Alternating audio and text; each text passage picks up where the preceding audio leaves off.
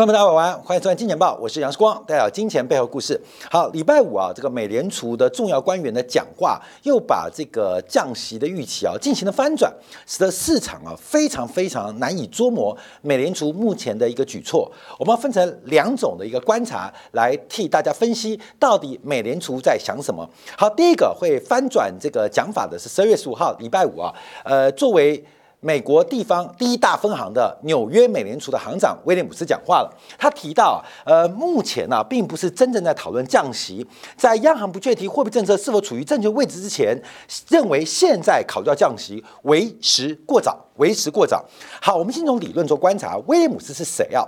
那威廉姆斯是近代啊，这个美国有个新兴的。呃，经济学的呃门派就斯坦福大学啊，呃，斯坦福大学啊这几年在经济学系的排名不断的向前冲，特别是他们招揽了非常多年轻的学者，所以斯坦福大学啊目前在美国西岸形成了跟东岸包括了耶鲁啊、哈佛进行一个竞争的新兴的经济学系啊，就排名啊不断的往前啊，因为大家要考试嘛，那到底要念哈佛还是念耶鲁，还是念西区的？明星的学校，斯坦福，我们以经济学派啊，那威廉姆斯就是斯坦福大学的，这也是呃我们在分析美国经济主流学派分成甜水学派跟咸水学派啊，这个咸水学派就是主张凯因斯主义，那甜水派啊，这个淡水派基本上就是比较崇尚。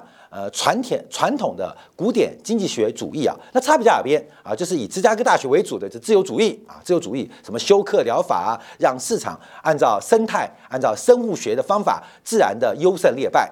那凯因斯主义就认为市场机制这只看不见的手会失灵，所以政府要给予适当的干预跟关注，包括了监理啊，所以分成两个学派。那斯坦福学派这当然就是崇尚。凯因斯主义，政府应该在市场失灵的机制来进行干预。那威廉姆斯为什么在美国学界或业界地位那么高？主要他就是针对中性利率有非常多的琢磨跟著作的研究。那什么叫中性利率呢？就是当利率水平来到中性的时候，它不至于过度的刺激经济或是金融市场发展，也不会给经济或金融市场带来空头或紧缩。当利率来到中性的时候，那利率就不再会。对于经济有刺激或紧缩，不再带来推力或拉力。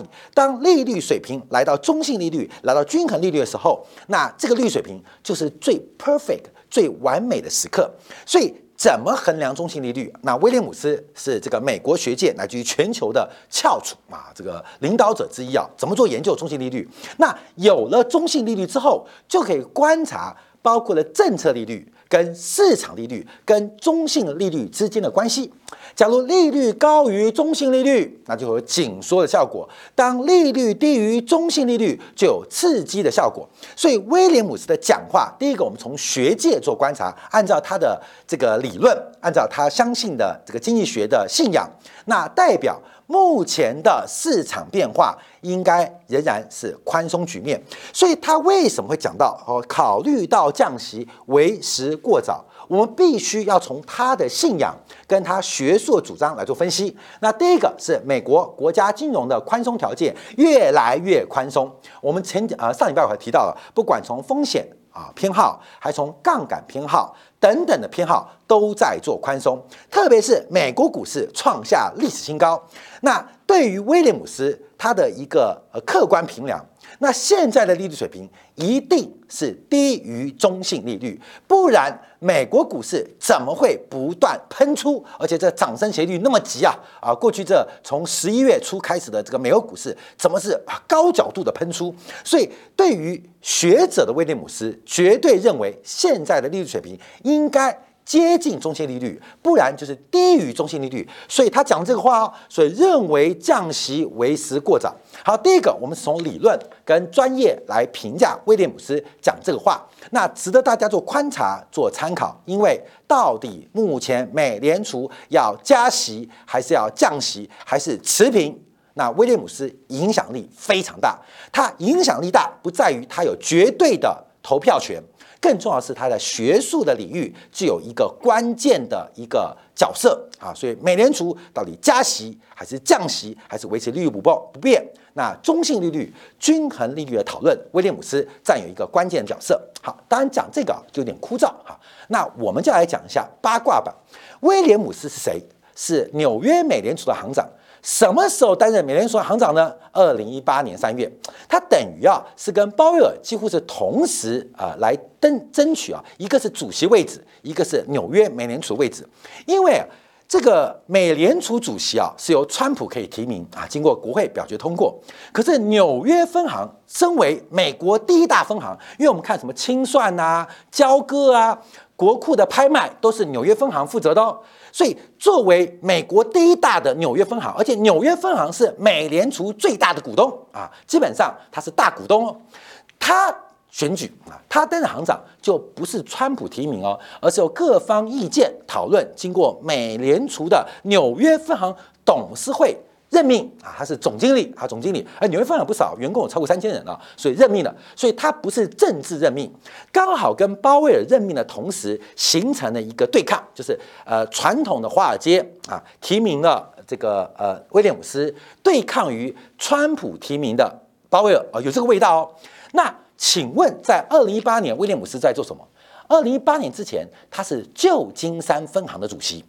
他是旧金山分行主席，那什么时候开始担任呢？二零一一年开始的，所以他担任了两届旧金山三分行的主席啊，旧金山分行主席，他等于是旧金山分行啊担任呃两届，然后被请到啊，被邀请，被应聘到纽约分行当主席。那请问他是接谁的旧金山分行主席？各位，他是接谁的？他是接叶伦的。他是接叶伦，叶伦跑去当美联储副主席，留了一个位置嘛，行长位置由威廉姆斯来担任。那他怎么能够接任他呢？当然是叶伦在董事会支持这位小伙子，威廉姆斯很优秀，而且长期我们依赖他，他也是叶伦贴身的智囊，所以他能够接到这个位置，叶伦的推板非常重要。好，各位朋友，这故事就要开始喽。因为从上礼拜二，我们不是做了叶伦的一个专题吗？啊，十二月十二号，就是在呃美联储开会前二十小时，当时美联储进入了缄默期，所有的理事，包含主席、副主席，包括所有地方分行的大佬都不准讲话，叫缄默期。在缄默期的时候，叶伦忽然开炮了。开炮什么？还记得上礼拜我们讲三没有，第二个没有知识，第二个没有理由，没有借口。啊，什么叫三没有？他提到了没有任何的知识可以支撑美国的物价放缓，必须要硬着陆，这直接就打鲍威尔了，就直接干鲍威尔。第二个，没有理由通胀不会回到百分之二，这干谁？也是干鲍威尔。第三个，没有借口，最后一里路很难做决策，那更是干谁？干鲍威尔。所以还记得吗？在上礼拜二的时候，耶伦。透过鲍威尔不能讲话的时候，透过美联储缄默期的时候，忽然发出了三没有强大的声浪，给美联储极大压力。那在二十小时之后，也就是礼拜四的凌晨，北京时间凌凌晨了，鲍威尔忽然由阴转歌。可到礼拜五，哎，这礼拜五讲话哦，作为叶伦的大弟子威廉姆斯又给鲍威尔打脸。各位你要知道哦，现在不是华尔街错愕哦。鲍威尔礼拜六、礼拜天，整个在思考人生，你知道吗？我礼拜二听你爷妈讲的话，我就照做了。怎么礼拜五你的大弟子又来打我脸呢？各位，你懂意思吗？所以整个六日，鲍威尔应该在思考人生：我到底要讲什么才对？一下你说我这样不行，一下你的大弟子又说那样不行，到底怎么样？哎，观众朋友，主角出现了，叶伦就是慈禧，而鲍威尔就是光绪。而他就是袁世凯，就袁世凯，所以光绪不管做什么都被慈禧给制肘。那慈禧怎么制肘光绪啊？你要百日维新，你要戊戌变法，你去干啊！可是军权跟大臣都在我手上，所以纽约分行就相对于直隶总督啊，因为不是十二个分行吗？有湖广总督，有两广总督，有两江总督，那最大的总督谁？当然是主管。这个京城的直隶总督嘛，他谁？纽约方行主席。所以大家了解啊，这个美联储跟财政部，甚至美国白宫内的这个水很深了。这个一边是叶妈给予技术指导，讲了三没有，而且刀刀就是指责鲍威尔的不是。那鲍威尔呃就是从善如流，就改变了，忽然一改，在十月初在美国的演讲，从原来的鹰派忽然变鸽派，因为不能得罪慈禧嘛。可是改了之后也不对哦，也不对哦。袁世凯来炮轰鲍威尔这样做不对啊，鲍威尔的开的话啊讲领导会，我听到不是这样。所以形成整个鲍威尔的权力被架空，好，看到没有？整个权力被架空，所以这个发展就形成了一个非常难以判断的决策。好，所以整个鲍威尔的升息节奏还是启动降息。目前你问鲍威尔，我跟你讲，鲍威尔不知道，不知道哈。耶伦从外部干预他的讲法，从内部透过威廉姆斯是所有地方大佬的头啊。他来影响美联储决策，有过之而无不及，所以鲍尔现在权力被架空的风险越来越大。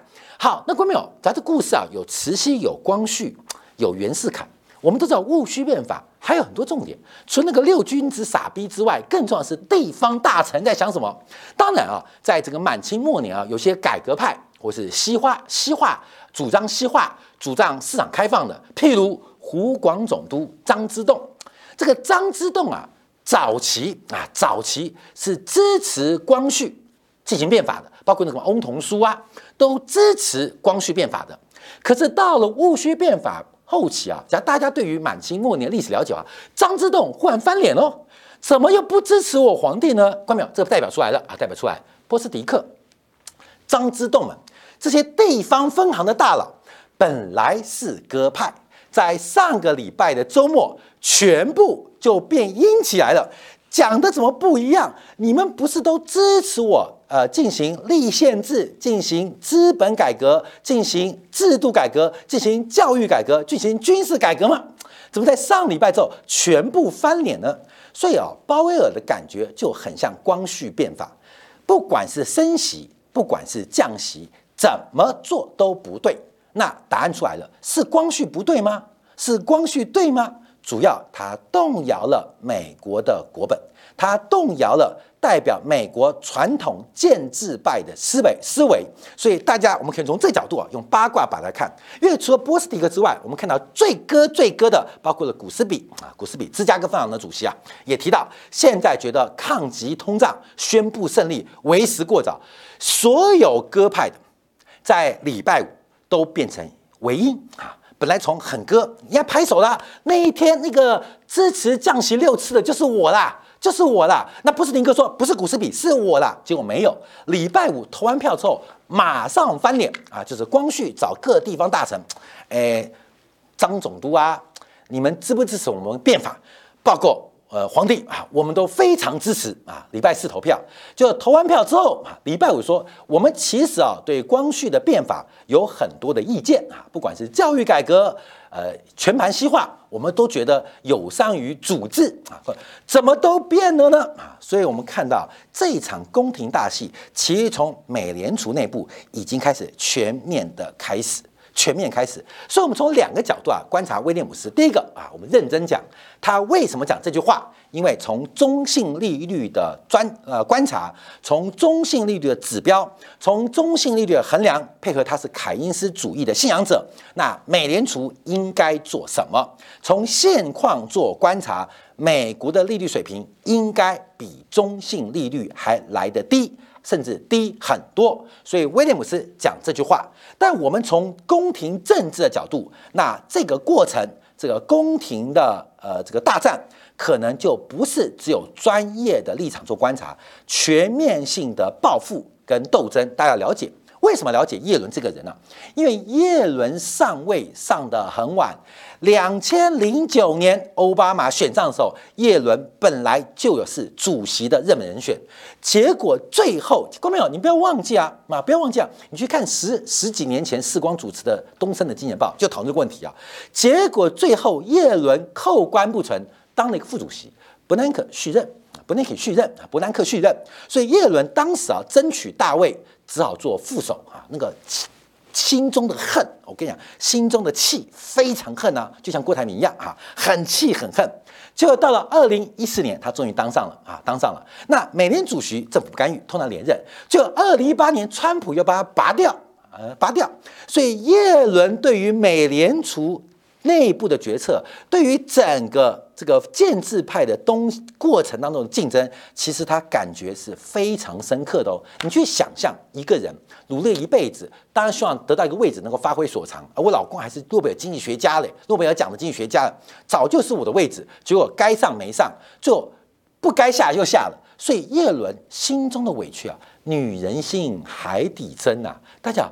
最毒什么心啊？不敢讲，不然叫丑女。现在那个呃，丑女很恐怖。最低什么心？叶伦的操作完全把鲍威搞到懵逼了啊，懵逼了。礼拜二先讲三没有，严厉的批评，严厉的检讨鲍威的做法。结果鲍威自我反省、自我批判、检讨完毕啊，由因转歌。礼拜五又靠几位他的大弟子啊，叶伦慈禧的爪牙倒咬一口。所以鲍尔这六日啊，一定要想人生啊，想人生，把经济学啊，不管是个体经济学还是总体经济学，不管是微观经济学、宏观经济学，把货币安学、把仓管理全部拿来翻一遍。到底我做错什么？到底我讲错什么？把这个中国的后黑学也来翻一遍。到底我应该怎么样为官之道？好，关面说，我们从这角度观察，现在美联储释放出来的声音非常的诡异。非常的诡异，它不但是专业的判断之外而已，还牵扯到第一个，美国明年的总统大选，现在拜登的民调非常非常的危险。另外，美国执党民主党的民调也非常非常危险，使得整个利益的分配跟冲突现在已经要上台面。所以我是这样做解读啊，这样观察的。好，那到底降不降息呢？啊，到底降不降息？我们先看一个背景啊，先看背景啊。第一个啊，美国礼拜五公布的最新的采购经验指数，这是呃标普啊这个 Market 公布的美国的这个呃采购经验指数。我们看到什么？第一个，制造业 PMI 四十八点二。烂烂不烂？够烂，因为比十一月的四十九点四还差，比预期的还要差。所以目前美国制造业景气仍然仍然啊，相当相当萎靡。蓝色这条线哦，看到没有？已经在五十底下停很久了。可是我们从另外角度观察，美国服务业的 PMI 五十一点三，连续十一个月扩张，而且而且刚刚创下。半年新高，比十一月份的五十点八又爬升了零点五个百分点，比预期高了零点六个百分点。我们在上礼拜做 CPI 的节目就有提到，呃，我们透过也是威廉姆斯的解释啊，就是把美国通胀第一个食品能源、核心商品、住房、核心服务做观察，食品能源是跌的，商品也是跌的啊，那就这个 PMI 也反映的，住房也是跌的，但美国的物价为什么百分之三？因为核心服务。从娱乐、从教育、从医疗刊物到金融服务，到清洁阿姨，全部在涨，也就是美国现在最强的一个物价上升的推力啊！推力不是电视机哦，不是手机哦，啊，也不是手机哦，也不是加油站哦，啊，也不是房价还在涨哦，不是啊，不是，是看电影变贵了。是学费变贵了，是请看护变贵了，是看病变贵了，是请扫地阿姨变贵了，是请打扫前面除草工人找不到，所以美国核心的服务非常非常强劲。同时，我们看到礼拜五公布的 Market 的服务业 PMI 就是表示这个数据。所以，美国到底通胀结束了没有？你看商品，商品是绝对的通缩，从运动啊，从床、床垫 到马桶。到马桶盖，从电视机到手机，全部都在跌。可是，假如你不看商品，看服务的话，全部都在涨。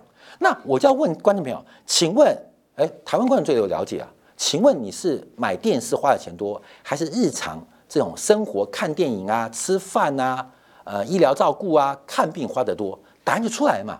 美国服务业的消费比商品消费来的多很多，所以这个数据告诉我们：，假如你看制造业，美国的经济非常糟糕；，可以看服务业，美国的经济高烧不退啊，高烧不退。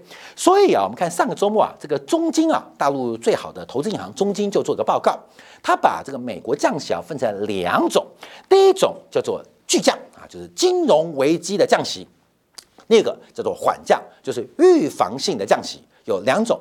那中间的报告从美国现在数据观察，应该是预防性的降息。预防性降息为主啊，预防什么啊？预防什么？预防经济快速衰退。可是为什么叫预防性的降息呢？就是因为经济或许在衰退，可是物价却下不去。我们看这个礼拜啊，今天礼拜一啊，不管是台湾啊，不管是大陆，涨幅最大的啊，就是航运股，红海又出问题，红海。又出问题，听说啊，有四大航商啊，因为受到胡塞武装的恐怖攻击，要绕道海望好望角，呃，来航行。那一绕好望角啊，至少多十天，让船运的周转率降低，运费可以多涨。好，关没有？这个鬼故事啊，也发生了。这个鬼故事啊，我们有机会再谈。可主要就代表市场，全世界受到地缘政治冲突的影响，供给仍然是一个极大的风险。供给面仍然有常常的意外发生。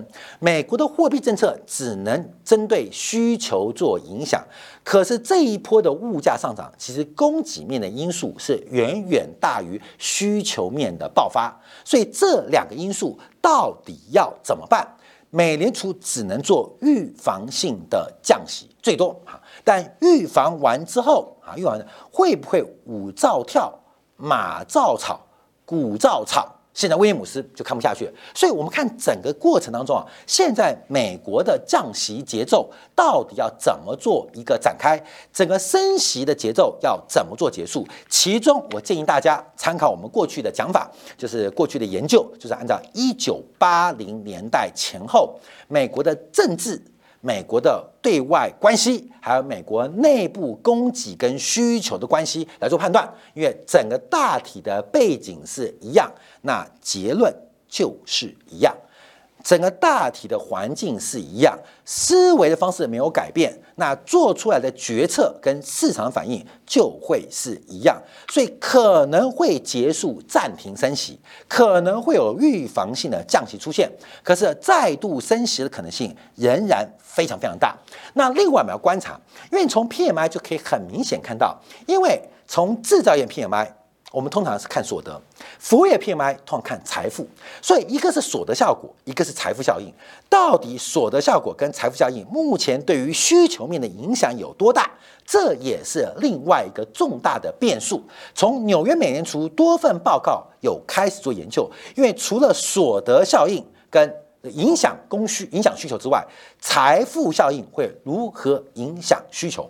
会如何影响需求？这个什么，就是你看台北市啊，很多人消费啊，街上开那电动车的很多是富二代，嗯，很多是富二代啊。这富二代其实说实在话，他也没什么赚钱能力，没有所得啦，但可是靠家里金山银山，所以可以买得起、花得起、玩得起，这是财富效应。所以目前美国需求过旺，到底是所得效应还是财富效应？请问，呃，这些富二代会每天换手机吗？不会。他们换手机的周期啊，最多六个月，最少六个月啊，六个月换一只手机啊，因为没有新手机出来嘛，六到八个月。可是他们换妹的需求每天要三轮啊，那换妹啊就是服务业 PMI，换手机就是制造业 PMI，所以你看出来啊，各位懂吗？就是这些现在财富效益过程，你不要看美国啦，不要看大陆啦，台湾比比皆是啊。这些敢在夜店里面开酒，然后每天服务需求极大的是哪句哪边？财富效应。不是所得效应哦，所以所得效应跟财富效应，难怪威廉姆斯哎，认真来讲，为什么对于降息的讨论泼下了一盆好大好大的冷水？好，那我们再往下观察啊，我们再看欧洲啊，欧洲因为这个礼拜五啊也公布了 PMI 啊一塌糊涂，法国的 PMI 制造业为例来到百分之四十二，哇，这数字有个烂的，这创下了新冠疫情最低数据，服务业也不太好，法国第三季的 GDP 是负的零点一哦。负的零点一哦，法国十一月的消费者物价年增率是百分之三点五哦，这是法国，法国的经济成长是衰退的，物价水平是大幅滑落的。请问欧洲央行有说要降息吗？有吗？没有吧？还说 P P P 要进 T L T R O 之后也要跟进减少再投资的需求。我们看一下德国，德国的 PMI 也够烂的，初值是十三点一，那这个呃十八个月在衰退，服务业是八点四，连续三个月衰退。德国第三季 GDP 也是衰退零点一 percent，而 CPI 是三点二 percent，也创下疫情新低哦。估计二零二四年德国 GDP 会衰退零点五 percent。德国的经济，德国物价更需要降息呀，更需要降息呀。欧洲欧元有说降息吗？没有吧，关没有？没有啊。所以到底谁需要降息？哎，刚还忘讲法国，法国今年啊四月二十八号才刚刚被惠誉降评，从 Double A 变成 Double A minus，A A 变成 A A 减。谁需要降息？关没有？谁需要降息？不是大西洋另外西岸的美国，其实最需要降息的是大西洋东岸的欧洲啊，法国、德国都挂了。好，我们看欧元区 PMI 也爆烂啊，也爆烂。可上礼拜欧洲央行讲什么啊？不讨论降息，先讨论如何把 QT 加速啊，各位。所以你就知道很多市场的预期到底会有怎么样结果，其实是很错乱的。该降息的不降息。不太需要降息的要降息，哎，美国 GDP 二点六 percent 嘛，我们讲亚特兰大 FED 最新数据嘛，从原来一点二，第四季哦，呃，第三季是已经百分之五的 G D GDP 成长嘛，第四季百分预估百分之一点二，现在调高到二点六，美国的 GDP 超强的，它要降息，欧洲 GDP 负增长，它需要升息，你觉得不是很神奇吗？好，我们再看一下这英国的 PMI 啊。英国 PMI 是六点四，也够烂，连续十七个月滑落。按照过去三个月的滚动平均值，英国的 GDP 衰退零点三 percent，十月份的 CPI 增长四点六 percent。谁需要降息？英国需要降息。你有听到英国央行长贝利上礼拜讲降息吗？没有。所以，我们说市场的定价非常非常的特别，完全是一个风险偏好的提高。那这边就要回到开头，我们先不要管光绪。还是慈禧，也不要管是袁世凯还是张之洞，按照威廉姆斯他的框架跟价值观，美国的利率水平显著低于。中性利率所需要的利率水平，而这个对于美联储的决策，对于市场的影响可能会相当的深远。分享给所有金钱豹的观朋友。好，我们特别要提到这个金钱感的好朋友们，应该海外观众第一批已经开始收到我们新年的小小的贺礼啊。那这个台湾地区的观众啊，应该很快很快，应该从这礼拜要开始寄发，应该在年底之前也会接受到我们新年的小小的这个年历记事本的贺礼，还有同时有贺年卡。也感谢大家一年。支持，所以我们休息一下，回来今天的部分，我们讲一个很特殊的一个题材哦，因为在上个礼拜周末，这台湾媒体的不错啊，大陆的安全部门禁止不管是媒体还是自媒体来唱空中国经济，那这代表什么样的意义跟意思呢？尤其是这几天大陆媒体的温度，就像是天气的温度。不断创下新低，这会代表市场出清的机制开始加速了吗？我们休息片刻，在精讲部分为大家做进一步的观察解读。